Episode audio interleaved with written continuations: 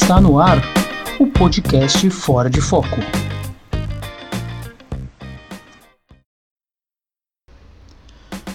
Bom dia, boa tarde, boa noite. Meu nome é Bruno Pavan e você está escutando a 25 edição do podcast Fora de Foco. Intentona comunista? A interrogação aí você vai saber durante a entrevista com a professora Marli Viana. Professora Marli dando um rápido currículo sobre, sobre ela. Ela é graduada em História pela Universidade Federal do Rio de Janeiro, é mestre em Economia Agrária pela Universidade Federal de Campina Grande e doutora em História Social pela Universidade de São Paulo. E atualmente ela, ela é colaboradora do Instituto Astrogildo Pereira e do Núcleo de Estudos Estratégicos da Unicamp, a Universidade de Campinas. Eu a entrevistei por conta do livro dela Revolucionários de 1935, Sonho e Realidade. Eu fui meio provocado, não provocado diretamente, mas provocado talvez intelectualmente, a fazer esse, esse programa por conta da edição número 369 do Anticast, que falou sobre a rememoração da intentona comunista na, do Anticast, que eram várias participações do, o, do Felipe Figueiredo, do Xadrez Verbal, do Thiago Hansen, do Salvo Melhor Juízo, da Beatriz Falcão e do Rodrigo Elias, que tem um podcast chamado Passadorama, para entender ali o que, que foi aquele momento. E no, nesse Anticast eles falam bastante da Marli e do livro dela, da professora Marli, do livro dela, esses Revolucionários de 1935, Sonho e Realidade. Ele, ele foi lançado pela Expressão Popular. E eu achei muito bacana é, é, e falei, pô, vamos atrás da professora Marli. Eu tinha tido aula com a professora Marli recentemente, nesse ano, então acabei pegando contato dela e fiz a entrevista diretamente com ela. E ficou uma entrevista bem legal falando, recuperando por quê? Por que, né? Por que, que isso voltou? Uma coisa de 1935, né? Por que, que voltou à tona e tudo mais?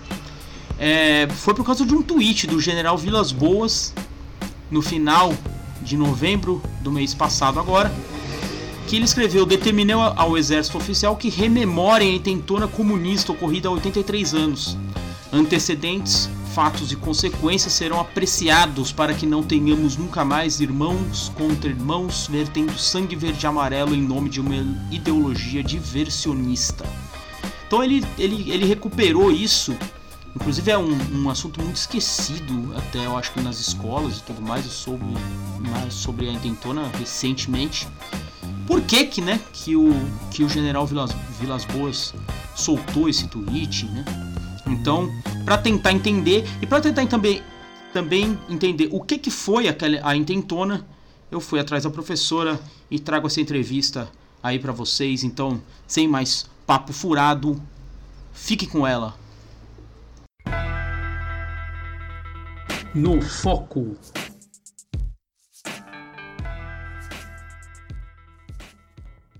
Primeiro eu queria eu queria eu queria perguntar para a senhora o, o, o, antes de entrar na questão da, da, da, da, da intentona, como que, como que era o cenário político do Brasil ali é, em meios dos anos 30? O que estava acontecendo no país? Qual era o, o, o qual, qual, era o cenário ali do governo Vargas? O que estava acontecendo? Isso. Vamos falar do que interessa, que são os cinco primeiros anos de 30, né? Certo. Então, naqueles cinco primeiros anos, foi um momento de muita atividade política, muito criativa no país, depois da Revolução de 30. Uhum. É, todo mundo discutia tudo, todo mundo tinha opiniões, todo mundo apresentava projetos.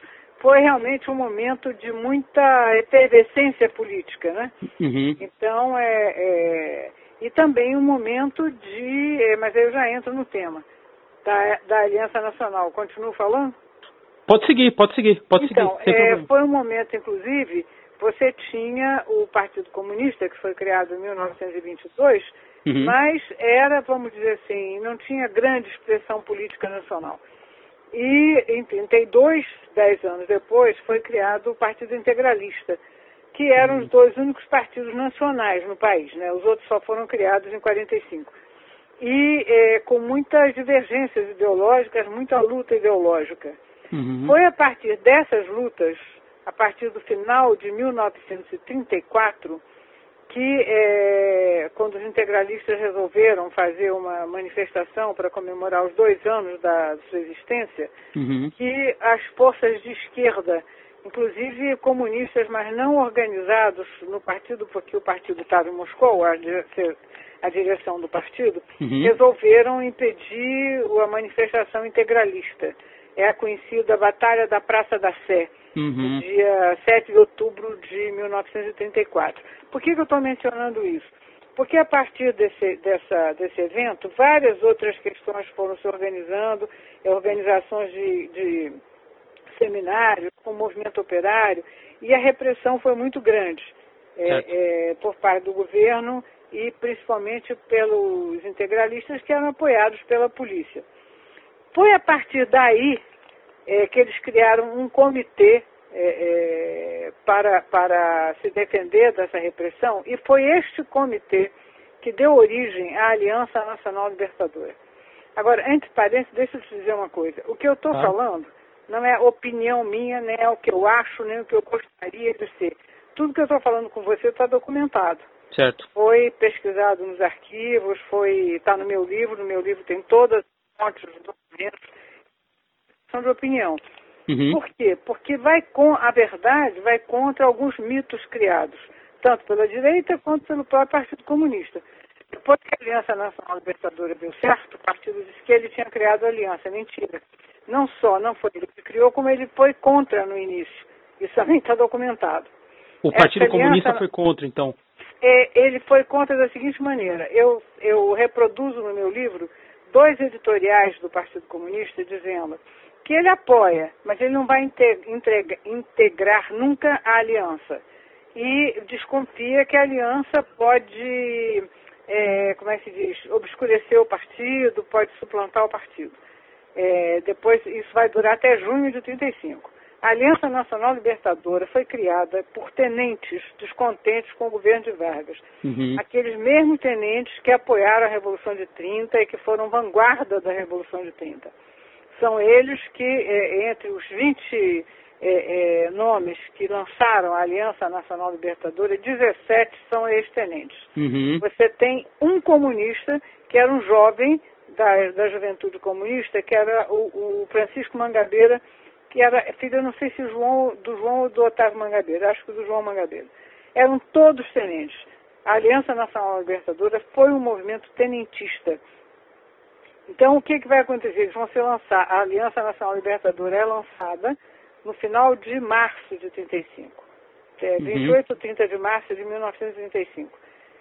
Neste lançamento da aliança, é, o então membro da Juventude Comunista, Carlos Lacerda, é, uhum. propõe o nome de Prestes. Claro que não propôs sozinho, né? Foram, como eram tenentes e o Prestes era, era muito considerado entre os tenentes, eles é, propuseram Prestes como presente de honra da Aliança Nacional Libertadora. Seria assim uma rainha da Inglaterra. Só que Prestes não ia se prestar o papel de ser uma rainha da Inglaterra. Mas ele foi, a aliança é lançada é, no final de março de 35. No dia 4 de abril, o governo lança a Lei de Segurança Nacional. Uhum. Exatamente para se contrapor à aliança. Porque a Aliança Nacional Libertadora ela teve um caráter é, é, absolutamente democrático que empolgou. É, os que viveram a época dizem que jamais houve no Brasil uma frente democrática tão ampla. Uhum. Foi uma coisa assim fantástica. Tanto que é, é, alguns professores, a professora Maria Luísa Tuti Carneiro considera, e eu estou de pleno acordo com ela, que o fechamento da aliança foi a consolidação do autoritarismo no Brasil. Mas, enfim, uhum. a aliança tinha é, é, é, como é que se diz, é, empolgava e organizava milhares e milhares de pessoas. Há livros contando sobre isso. Todos os dias formavam-se comitês da Aliança Nacional Libertadora. Foi um movimento, assim, fantástico. Uhum. Era um movimento, e, bom, prestes a chegar ao Brasil no dia 11 de abril de 1935. E percebe, porque a Aliança era um movimento de frente única, era um movimento. Eu estou insistindo na aliança porque o movimento de 35, a chamada intentona, foi uhum. um movimento da Aliança Nacional Libertadora, fundamentalmente. E a minha tese, é, que eu acho que eu comprovo no meu livro, uhum. é que a chamada intentona de novembro de 35 foi o último movimento tenentista que nós tivemos no país. Ah, tá. Porque, a meu tá. ver, foi um movimento absolutamente militar. O Partido Comunista não entrou para nada a não ser os militares é, comunistas que estavam organizados. Uhum. O, partido tinha uma organização razoável nas Forças Armadas. Mas ah, o grosso, fora, da, fora disso, o partido não, não participou absolutamente nada de, de 35. Mas voltando. Uhum. Quando Prestes é, chega ao Brasil e sabe que é o presidente de honra da Aliança, ele percebe que a Aliança Nacional Libertadora não tinha nenhum plano de poder. A ah. aliança dizia: não almejamos o poder e não somos um partido político. Nesse momento, Prestes lança um documento, em junho de 35, que se chama Por um Governo Popular Nacional Revolucionário.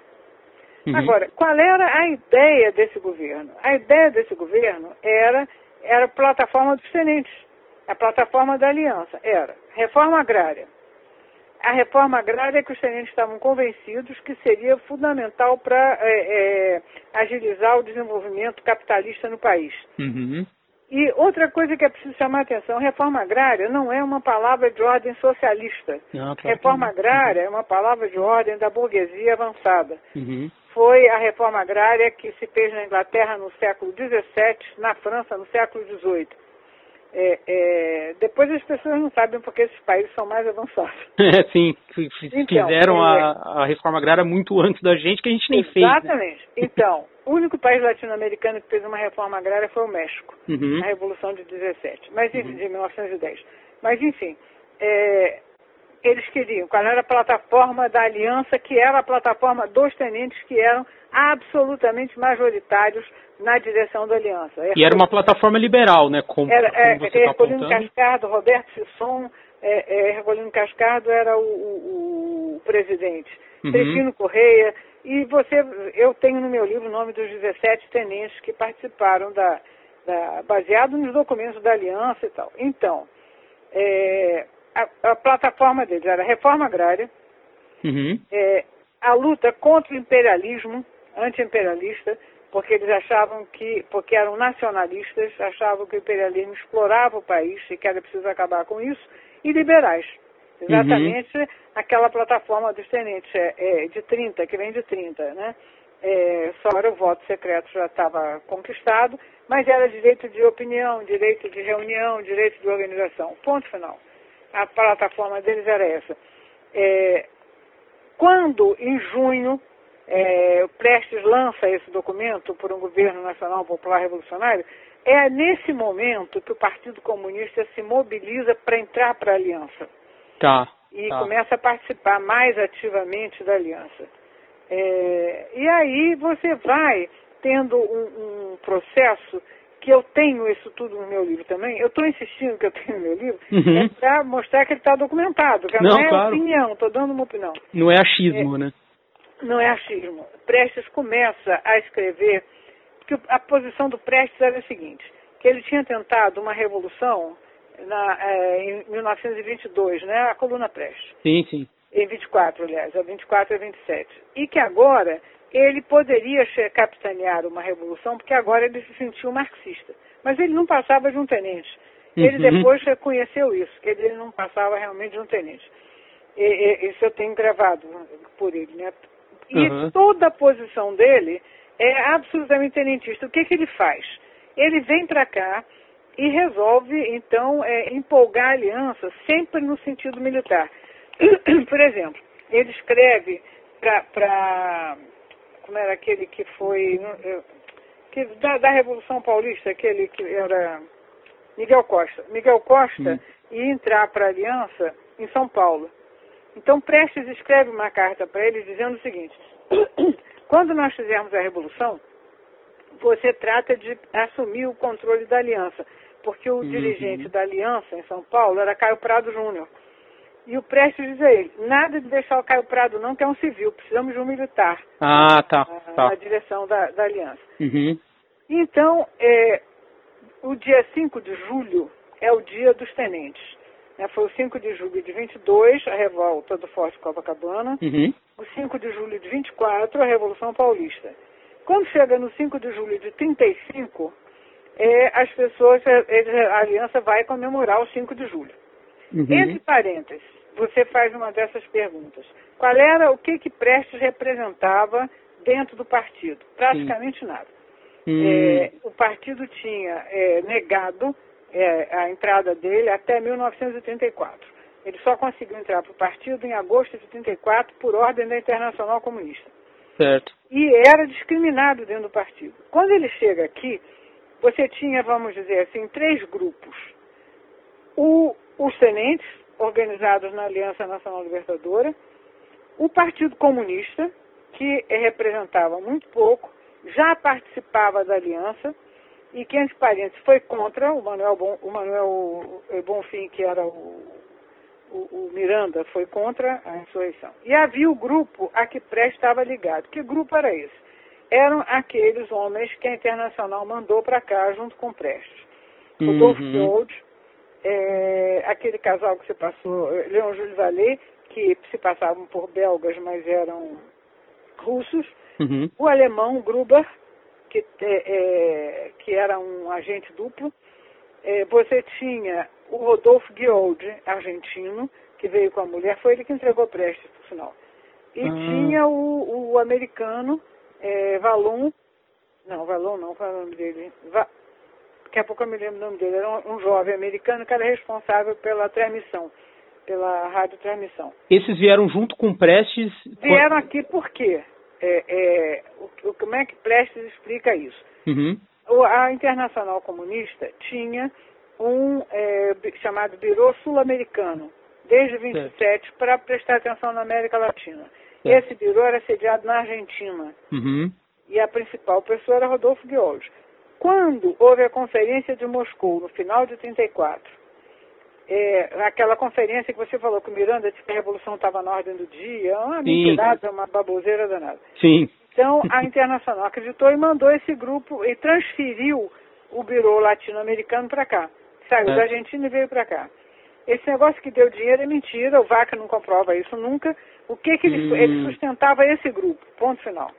Era, esse grupo era sustentado pela Internacional. Entendi, É. mas não, não foi enviado dinheiro nem financiamento de fora para diretamente para era foi enviado para esses para esses Não, é, é, eles foram, a, a Internacional foi contra é, esse negócio que foi ordem de... Tudo isso é inventado, como foi inventado o Plano em 37. É, agora eu tive acesso, tem aqui comigo, as atas dessa reunião de final de 34. Uhum. Como estava em russo, não estava acessível, ninguém tinha acesso, cada um mente do jeito que quiser, né? Uhum. Então, diziam que a Internacional tinha mandado fazer uma revolução eh, pacífica, uma frente popular no Chile e a revolta armada aqui. Mentira. A Internacional diz o seguinte, vocês não se metam a fazer uma revolução no Brasil. Vocês não têm nada no campo. E sem vocês Hum. terem o domínio do campo, não, não force uma revolução que vocês vão ser derrotados. Essa Entendi. era a posição da Internacional. Entendi. É, é, são coisas assim, você, você leu aquele conto de Lima Barreto, o homem que falava javanês? Quer dizer, o cara chega numa cidade do Ah, interior e vai ser professor de javanês. Ninguém não sabe javanês, ninguém sabe o que, que ele está inventando. Pronto, ele pode inventar qualquer Então, coisa. É, você diz o que for que está lá no documento, enfim. A Internacional não mandou nada, tinha até medo. E o próprio livro do William Bach, é, quando tem um capítulo que se chama assim, Decidam vocês mesmos. É, quando Prestes, na véspera, comunica à Internacional que eles vão se levantar, que os quartéis vão se levantar, o Manuilski, que era o responsável do partido na Internacional, diz o seguinte, eu não sei dar, vocês é que sabem, vocês é que resolvem isso. Ah, tá. Uhum. tá, é, é, tem esse, esse bilhete. Então, o que, que vai acontecer? Voltando para julho de 35, é, resolvem, vai ser feita uma comemoração da Aliança Nacional Libertadora. O Prestes também não tinha contato, muito contato com o pessoal da Aliança Nacional Libertadora, não. Hum. É, porque você tinha, isso é importante também, alguns oficiais, como Roberto Sisson, Ercolino Cascardo, Etrefino Correia, bastante ligados ao Prestes, que vinham da coluna, era aquele pessoal que vinha naquela grande admiração por ele. Nenhum uhum. deles era socialista, muito menos comunista. É, nenhum deles. Mas qual era a diferença deles? Eles não discriminavam o, o socialismo nem o, nem o Partido Comunista. Então, é, eles todos diziam, é, nós não, é, não. Qual era a diferença? Que eu estou fazendo uma diferença chamando de esquerda e direita. O que, que eu estou considerando? Direitos conservadores, que querem manter o status quo. Esquerda, aqueles que querem transformações democráticas. Uhum. Então, eles mas todos eles dizem, nós não tínhamos nada contra o socialismo, nem discriminávamos o partido e mantivemos a nossa admiração pelo Prestes, embora ele fosse do partido. Mas é, é, nós não socialismo não passava pela nossa cabeça. Pode uhum. ser que o Brasil algum dia fosse socialista, mas não. É, é não era ambição não, não, deles não ali. Não disso. Uhum. O que eles queriam era aquela plataforma, reforma agrária, anti-imperialismo e é, é, aspectos democráticos, aspectos liberais. Muito parecida com o que o, os, os, tenentes já queriam em 22, exatamente, né? Exatamente, exatamente. Era quase a mesma plataforma. São os mesmos, uhum. fisicamente são as mesmas pessoas. Uhum. Quando chega nesse 5 de julho é, de 35, o Prestes, a Aliança Nacional Libertadora está organizando a, a comemoração do, do Dia dos Tenentes. E o Prestes junto com o grupo da Internacional, resolve fazer um discurso. Esse discurso que o Prestes vai fazer, não, ele não, a, a direção da aliança não sabia que o Prestes ia discursar, uhum. que, que, que, ia fazer um discurso, e o Prestes é, fez isso sem consultar a direção da aliança. Tem uma entrevista do Arcolino Cascardo naquele dia que é muito esclarecedora Uhum. eles realmente não sabiam de nada. Uhum. Conta e risco, Prestes faz um discurso que é um discurso tenentista. Ele começa, soam os canhões de Copa, troam os canhões de Copacabana, e vai falando dos tenentes que morreram na luta, etc, etc, etc. Uhum. Só que é, aí é uma certa incapacidade política. para terminar o discurso e para mostrar que é, eles não queriam, a aliança não tinha nenhuma plataforma socialista, ele resolve é, terminar o discurso com a palavra de ordem, todo o poder Aliança Nacional Libertadora. Só que ele esqueceu que Lenin deu a palavra de ordem de todo o poder aos soviéticos na veste no dia da Revolução Socialista de outubro. Então, é, o Getúlio, que estava fazendo tudo para fechar a aliança, teve é, é, um motivo numa bandeja. Ele disse, olha aí, tá vendo? Estão uhum. querendo.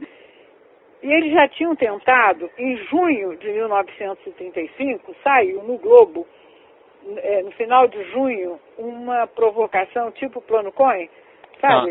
Ah, é, planejada, uma revolução comunista. Decreto. Era Brasil, Argentina e assinado pelo Roberto Marinho. Era Brasil, Argentina e, e Uruguai.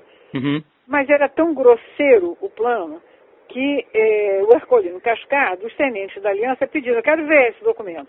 E claro que o documento não apareceu, né? Uhum. Porque, então, o Ercolino Cascardo chegou a, a chamar o Roberto Marinho para um duelo.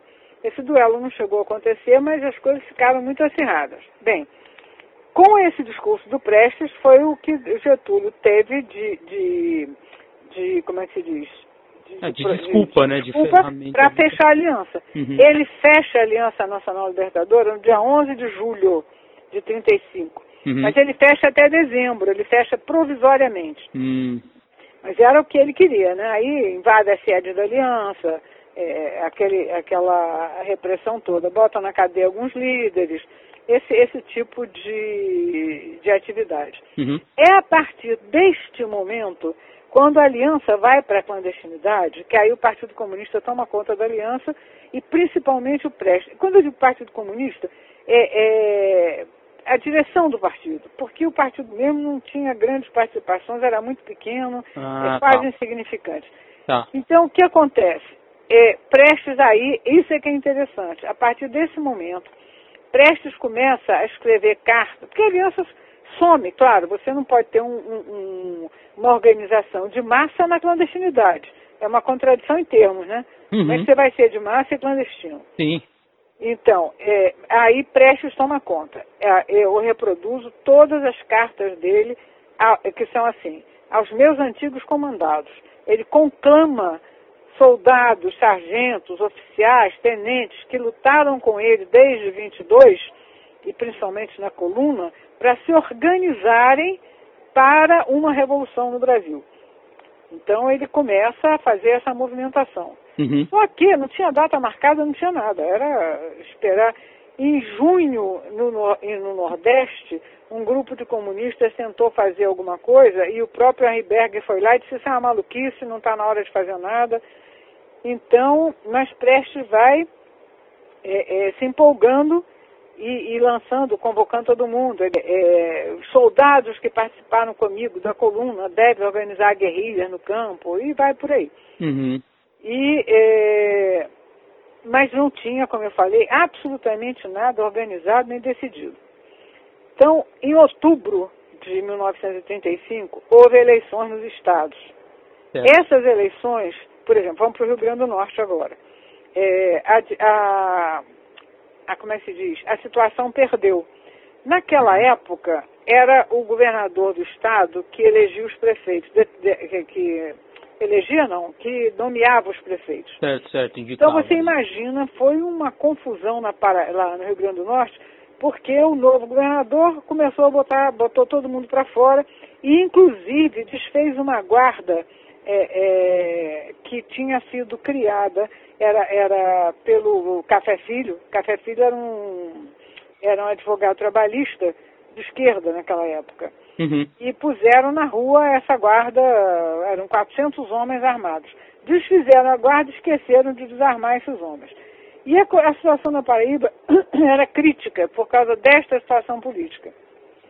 A partir desta situação política, é, muito acirrada e é, houve um dia que vários soldados, porque fizeram baderna num bonde, foram presos. Uhum. É, o quartel do 21 resolve se sublevar. Não teve absolutamente nada a ver com o Partido Comunista. Foi uma coisa... Nada organizado, né? Não, nada organizado, nem te, foi ideia de... Ao contrário, tem lá a, a, os, os como é que se diz? Que o partido, a direção nacional mandava para lá, você não se meta a fazer nada, tá, tá, tá, tá, tá. Uhum. Nada de. Eles vão, o que, que vai acontecer? Eles vão, é, resolvem, eram, eram todos subalternos. Você não tem um oficial nesse movimento do Rio Grande do Norte, que é um movimento interessantíssimo. Uhum. É, eles vão e resolvem procurar o Partido Comunista você tinha duas pessoas ligadas ao Partido Comunista, que era o Jocondo Dias, que era cabo, e mais tarde veio a ser da direção do PCB, e o sargento músico chamado Raimundo Tarol. Uhum. Aí eles vão à sede do partido e pedem para o partido participar, da, ah, que eles vão tá. levantar o 21. E o partido diz que não vai participar, que aquilo é uma maluquice, não tinha ordem. E os cabos dizem a ele o seguinte, olha só, não adianta, você não vai participar, não vai mas que nós vamos levantar, vamos. Uhum. Então, o, o, o, primeiro secretário do partido no, no, Rio Grande do Norte, Natal, diz para ele o seguinte, então tá bem, nós vamos participar, mas eu quero todo mundo fardado. Então combinou-se que aí no dia, no dia foi 20, 23 de novembro, uhum. eles vão, vão para a porta do quartel do 21, né? todo uh, o, o, pessoal se farda e toma o quartel na, com a maior facilidade. A, os oficiais ou foram presos, alguns foram presos, os outros fugiram. A fuga desses oficiais está toda documentada nos processos do Rio Grande do Norte. É, tudo documentado lá. Uhum. Ninguém falava, nem tinha ideia que fosse qualquer coisa é, comunista. O Café Filho fala aqui no Rio que aquilo é problema local, de política local, por causa das eleições que foram perdidas. Aí, é, quando em Pernambuco ficou-se sabendo naquela noite que o Rio Grande do Norte tinha levantado, eles resolvem levantar no domingo 24. É, aí foi contra e risco do partido. Aí já foi ordem do ah, Partido tá. Comunista, em Pernambuco, o Levante. Uhum. Em Natal, eles ficaram quatro dias no poder. Não dá tempo de ficar falando sobre isso, uhum. mas foi. É, é, eles não conseguiram nenhum oficial para participar. Então o que eles fizeram? Bonde de graça, pão de graça, não sei. Foi uma festa na cidade durante quatro dias. Chegaram para o Banco é, do Brasil, para o Banco do Estado do Rio Grande do Norte, chegaram e pediram a chave do cofre. Uhum. O, o, o, gerente recusou-se. Eles não tiveram, eles não tiveram nem, não morreu ninguém. Aliás, morreu um, única resistência foi no quartel de cavalaria e morreu um soldado que tinha um apelido de doidinho, que saiu correndo no meio da fuzilaria e morreu. Pronto, uhum. acabou. É, foi, o que foi foi uma grande festa na cidade eles pegaram um metalúrgico para ir arrombar o cofre, arrombaram, pegaram todo o dinheiro desses bancos e, di e distribuíram. distribuíram dinheiro à vontade. É, é, é, é incrível é, você é, estudar esse, esse movimento. Bom, aí levantaram em Recife no dia 24, num domingo. Uhum. Durou o domingo e acabou-se, porque foi uma coisa incrível. O Gregório Bezerra conta no livro dele eles, já, eles eh, foi, levantaram, o tenente Lamartine e o tenente Almilcar Bezuchet disseram, é, num domingo, o Gregório disse, não adianta levantar no domingo, que o quartel está vazio, uhum. mas prometeram a ele batalhões metalúrgicos, então não apareceu ninguém, evidentemente, porque não tinha nada mobilizado. Ele tomou sozinho o quartel da segunda, da sétima região militar e conseguiu fugir, enfim, e acabou, foram todos para a praça para uma praça importante, a Praça da Paz, uhum. e acabaram todos presos naquele mesmo dia. Uhum. Aqui no Rio, ninguém sabia de nada. No, foi ah, sábado em tá. Natal, tá. domingo no Recife, e na segunda-feira, dia, é, portanto, dia 25, né? Segunda-feira, naquela época, não saía jornal. E ninguém sabia o que estava acontecendo. Neste momento, o papel do Prestes foi fundamental. Uhum. Porque ele diz o seguinte, nós não podemos, houve uma reunião, Prestes, Guioldi, Berger e o Miranda, que era o primeiro secretário do partido. Todos foram contra qualquer tipo de levante. Uhum. Mas Prestes disse, podemos levantar tranquilamente, nós não podemos abandonar, porque estava todo mundo convencido que era a revolução. Estava convencido sem ter notícia nenhuma. Estava uhum. convencido porque queria que fosse. Tá, mas não tá. tinha notícia, não tinha nada. Ficavam inventando coisas, por exemplo. É, se eles tomaram Olinda é porque conseguiram, é, chegaram, é, é, é porque conseguiram tomar tal localidade. Inventando tudo porque ninguém sabia de nada que estava acontecendo. Quando Prestes insistiu e disse que tinha a marinha toda do seu lado, é, quando eu perguntei a ele, disse que não lembra de ter dito isso, mas uhum. é, é, todos os documentos mostram que ele disse isso. Uhum. Ele pegou. Quem se entusiasmou com isso? Os militares. Os ah, tá. militares tá. todos ficaram no maior alvoroço. Eles contavam com a escola de aviação militar, porque naquela época a aviação era uma arma do exército, não era uma, uma arma, não era separado não. Você tinha a marinha e o exército. E a, a a aviação era uma arma, como tem artilharia, infantaria, você tinha aviação como uma arma do, lá no uhum. Campo da Afonso. A aeronáutica não era independente? Não, não existia. Você uhum. fazia é, o primeiro ano na escola militar e depois escolhia a arma quem escolhesse. A aeronáutica ia para o Campo dos Afonso. Certo. Então, é, eles, eles, lá você tinha um núcleo é, muito ativo do partido, na Escola de Aviação Militar, no terceiro RI, para você ter uma ideia, que foi o primeiro que levantou, você tinha dois comunistas, o Leivas Otero e o Agildo Barata, que nem servia lá, estava preso lá. Uhum. E contavam como certo com a Vila Militar. A Vila Militar é a maior unidade em, poder de fogo, é, é, acho que até hoje, do, do Exército. Né? Uhum. Eles contavam com a Vila Militar. E resolveram é, é fazer o levante, com a insistência do Prestes e o apoio entusiástico dos tenentes. E principalmente da, da, da, Aliança Nacional Libertadora. Eu entrevistei, quase todos que eu entrevistei não eram do partido, eram da Aliança. Uhum. E entusiasmadíssimos. E aí, para você ter uma ideia, o, a, a, a Cioli Borges, esqueço os, os, primeiros nomes dele, ele tem, deu um depoimento que está na, tá na Fundação Getúlio Vargas, é Tomás Pompeu Acioli Borges. Ele diz o seguinte, que ele foi convidar o Geisel, que servia na Paraíba, para participar da Aliança Nacional Libertadora. Uhum. E o Geisel teria dito a ele, olha, eu estou de acordo com, com, com a plataforma, o programa da aliança, mas eu não entro nessa. Por quê? Porque se forem vitoriosos, se a aliança for vitoriosa, os Estados Unidos vão invadir o país e separar o país ao meio. E como eu sou um patriota, eu não posso aceitar isso. Hum. Isso para mostrar que não, na, na, na perspectiva das pessoas da época, isso não era uma maluquice.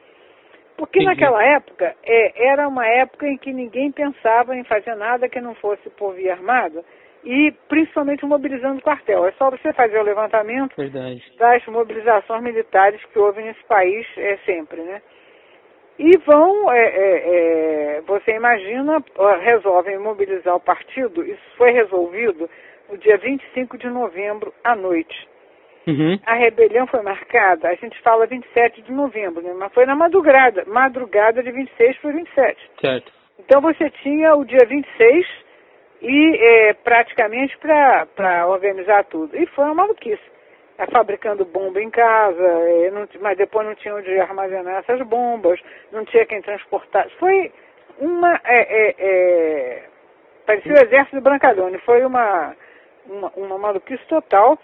O Miranda assumiu, não estava convencido, porque, como eu disse a você, os homens da Internacional e o, o, o Miranda do Partido Comunista foram contra, uhum. mas o Prestes achou que era, sempre, até morrer ele dizia, nós não podíamos abandonar os camaradas do Nordeste. Uhum. E, é, e foi, aquela, levantou-se o terceiro RI, as, o governo estava a par de alguma coisa, a meu ver, não tenho nenhuma indicação que aquele agente duplo tenha dado a informação. Tenho indicação certa que três pessoas informaram ao governo é, desse movimento. Uma certo. foi um, te, um, um, tenente da Vila Militar que chegou ao quartel-general convidando todo mundo para a insurreição. Certo. Foi preso, ficou por lá. O outro foi o Pedro Ernesto. Por quê? Porque o Pedro Ernesto tinha um irmão que, que era do partido e foi pedir a ele que deixasse o hospital à disposição naquela noite. Uhum. Pedro Ernesto desconfiou, viu logo que alguma coisa estava tramada e contou a Getúlio. A é. terceira pessoa foi o, o, o Estilac Leal. Prestes escreve um bilhete para ele, é, dizendo, chamando para participar e diz Dentro em pouco estaremos é, na luta ao lado, lado a lado, outra vez na luta, etc. Uhum. Este Lacleal recebeu o bilhete, chamou o Filinto Miller e mandou prender quem tinha levado o bilhete para ele. Só que não conseguiu.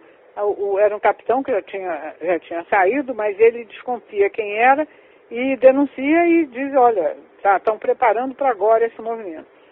Eu não tenho nenhuma indicação que o Gruber é, tenha é, é alertado para esse movimento. E, por causa disso, na, na, na, no terceiro RI, eles começaram o movimento um pouco mais cedo. De modo que é, é, na, na a escola de aviação militar já estava avisada que o movimento tinha explodido lá quando aconteceu na escola de aviação militar. Uhum. Outra mentira grossa contada é que morreram não sei quantos oficiais dormindo, etc é uma fantasia que até pega mal para o Exército, né? é verdade. O, o, senador Jarbas Passarinho, também oficial do Exército, uhum. ele foi ao Senado é, em nome da família dos oficiais que disseram que tinham morrido dormindo, dizer que nenhum deles estava dormindo, que isso seria uma infâmia para um oficial estar dormindo ah. numa noite de, de rigorosa prontidão. Uhum. Quer dizer, isso é mentira. Morreram duas pessoas, Está nos inquéritos, está nos processos, está que eu li todos os processos de 35. É, é, morreram duas pessoas. Um, se não me engano, um major Misael, porque ele é, foi atirar num sargento, o sargento atirou nele e morreram os dois. Uhum. Acabou-se. Foram os mortos na rebelião do terceiro RI. Depois morreram, muitos oficiais morreram pelo bombardeio do governo no cassino dos oficiais, onde estavam quase todos presos e reunidos. Certo. Então, é, é, esse negócio oficial, isso aí é conversa fiada, né? Morreram dormindo, é, é, é outra lenda que é, é completamente fantasiosa, a manipulação do anticomunismo. E o Getúlio, ele não estava quando surge a manifestação no Rio Grande do Norte e depois em Pernambuco, ele não está nem aí. Ele está preocupado hum. com Flores da Cunha, ele está preocupado com a eleição dele que quer se perpetuar no poder. Isso é que ele está querendo e a bancada do Rio Grande do Sul já tinha rompido com ele.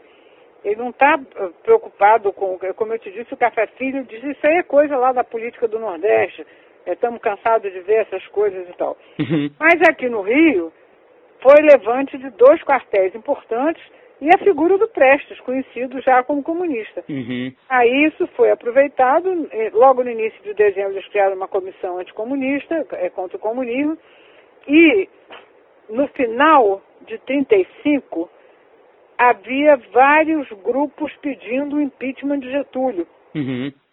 E essa, essa, essa tolice dessa essa aventura de de 27 de novembro, foi uma salvação para o Getúlio. Para ele, aí uniu-se todo mundo é, em volta dele e começou-se a, usar o anticomunismo é, de uma forma.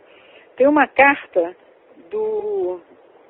Eu falei de Herculino Cascada, é um outro tenente, que escreve para o Getúlio e diz: Vocês estão falando que morreu gente por nossa causa?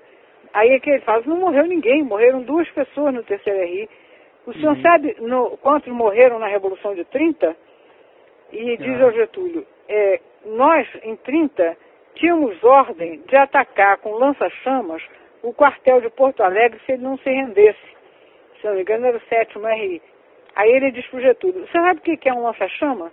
O lança-chama é capaz de calcinar uma pedra é, é, a tal distância. E vocês deram ordem de atacar o quartel é. com lança-chama. Imagino que foi então, com uma pessoa. Né? É, pois é, ele diz, em 35 morreram duas pessoas no terceiro RI uhum. e no, na escola de aviação militar morreu um oficial, Bragança, que dizem que foi o Gilberto é, é, Vieira de Azevedo que atirou nele, e que era do partido, uhum. e morreu um rapaz que atirou um cabo, um soldado que atirou no brigadeiro Eduardo Gomes, feriu na mão e o brigadeiro matou. Mas também é, não houve essa, sabe, morreu, é, isso tudo é inventado é, para fazer é, é eco a uma uhum. campanha anticomunista. Uhum. Porque é por isso que é importante manter as pessoas na ignorância, né? Claro. Você vai dizendo essas coisas e as pessoas vão acreditando nela, que nem a, a, a, o kit gay, né, que nunca existiu. Sim, sim. É, então você inventa e as pessoas acreditam nisso. Resumidamente é isso. Quer saber mais alguma coisa? Não, só uma, uma, última, uma última questão que eu acho que acho que a questão ali da, da, da, da intentona, acho que a gente já, a gente já conseguiu resolver aqui. É, acho que você até falou um pouco mais, mas eu queria fazer essa pergunta direta. No, dia, no dia 27 de novembro último agora, o general Vilas Boas disse no, no, no Facebook nas redes sociais que ele determinou ao, ao exército que rememorem a intentona comunista, é, fatos e consequências serão apreciados para que não tenhamos nunca mais irmão contra irmãos vertendo sangue verde e amarelo em nome de uma ideologia diver, de, diversionista.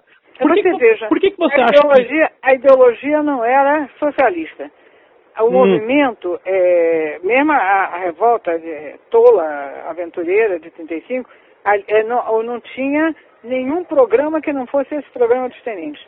Nem, nem o movimento de novembro de 35, nem pelo seu programa, nem pela sua composição, era sequer socialista, quanto mais comunista. Uhum. Não, tinha na, não tinha nada a, a ver. Eu acho que é uma, uma necessidade de manipular é, é, torpemente, tolamente a sociedade com mentiras.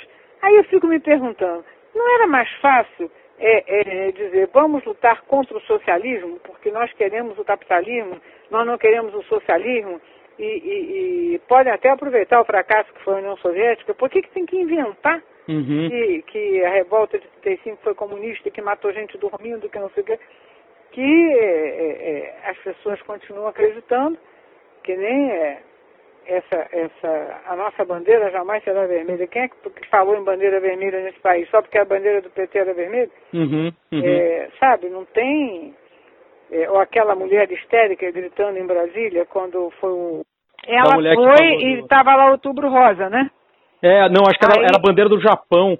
Não, não, isso foi outra coisa. Ah, teve Mas outra, foi, ela teve lá na Praça dos Três Poderes, tinha um outubro rosa, ela começou a berrar, hum. tira esse vermelho daqui, comunista, não sei o quê. Olha, foi um negócio assim, não era nem vermelho, era rosa. Uhum, uhum. E é, também queria dizer que o PT é comunista, o PT foi anti, sempre foi anticomunista. Uhum. Esse negócio de, de quando ele surgiu, né? Depois não, depois tem uma série de diferenças, tem pessoas, grupos, etc. Uhum. Mas dizer que o Lula era comunista realmente é, é forçar muito a barra. Mas eu acho que é uma, uma, uma necessidade de manipular é, é, esse anticomunismo. Eu fico me perguntando, antes de dar resposta, eu me pergunto, a troco de quê? Uhum. É, tem como, Partido Comunista ameaçando nesse país? Uhum. Tem algum grupo comunista ameaçando nesse país? É, é, é onde é que estão os comunistas que eles falam tanto? Precisa inventar Daniel Der Câmara tem uma frase que ele diz assim: Quando eu comecei a alimentar os pobres, me chamaram de santo. Quando uhum. eu comecei a questionar por que havia pobreza, me chamaram de comunista.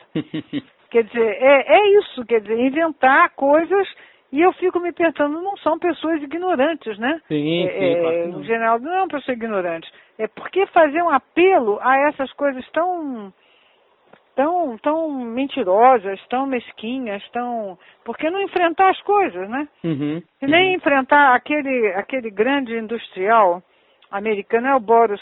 Não, não Soros, não. Soros. É, ah, não, o... não é Soros, não. É um outro também, da importância dele. Uhum. Disse assim: claro que a luta de classe existe. E nós hum. estamos ganhando, felizmente. Sim, sim, sim. sim. Então, eu, por, que eu... Não enfrenta, por que não enfrentar as coisas com a realidade, dizer, nós somos a favor do é. capitalismo, por isso, por isso. Porque ficar inventando que tem comunista fazendo isso, que comunista matou gente dormindo, eu, eu não consigo entender como pessoas com um nível intelectual mais avançado fazem isso. Não consigo entender. Ah, eu, explicação. eu acredito que seja uma fé mesmo. É, é vamos eu, ver. eu não acredito em inocência, não. Não, inocência não é. é então. Agora eu não. É difícil explicar. Até porque eu tive muita convivência com ele. Meu pai era oficial do Exército. Uhum. E o nível era outro. Não era. Sim. Eu me lembro, o nível era outro. Fim de papo.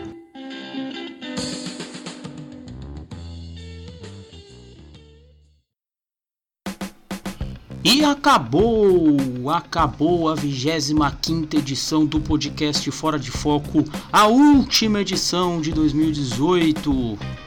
Não morremos esse ano, como já diria o saudoso Belchior. E só falando um pouco, acho que eu esqueci de falar na apresentação, a professora algumas vezes cita de, de perguntas que eu fiz e, e né, dá para ouvir que eu não faço as perguntas, mas eu tinha enviado as, é, as perguntas para ela antes por e-mail. Então por isso que ela cita de perguntas que eu fiz. E, e, e, vocês não escutaram as perguntas que eu fiz, mas ficou, acabou ficando, ficando claro, ficou uma dinâmica legal que eu acho que deu para deu para ficar subentendido as perguntas, mas eu posso até deixar no post as perguntas que eu enviei para ela por e-mail sem problema nenhum. Beleza, gente? Assinem a gente. Spotify, tamo no Spotify, tamo no Google, tamo no Anchor, tamo em tudo quanto é lugar aí. Então, sempre bom. Um pouco de história, né? Olhar um pouco para trás pra gente entender o que que tá acontecendo no nosso presente. Beleza, gente? Ano que vem a gente volta, hein? Compromisso de fazer um programa quinzenal e algum talvez alguma novidade aí que eu ainda, na verdade, nem sei. tá bom? Grande abraço, vida longa e próspera e até ano que vem. Feliz ano novo. Tchau.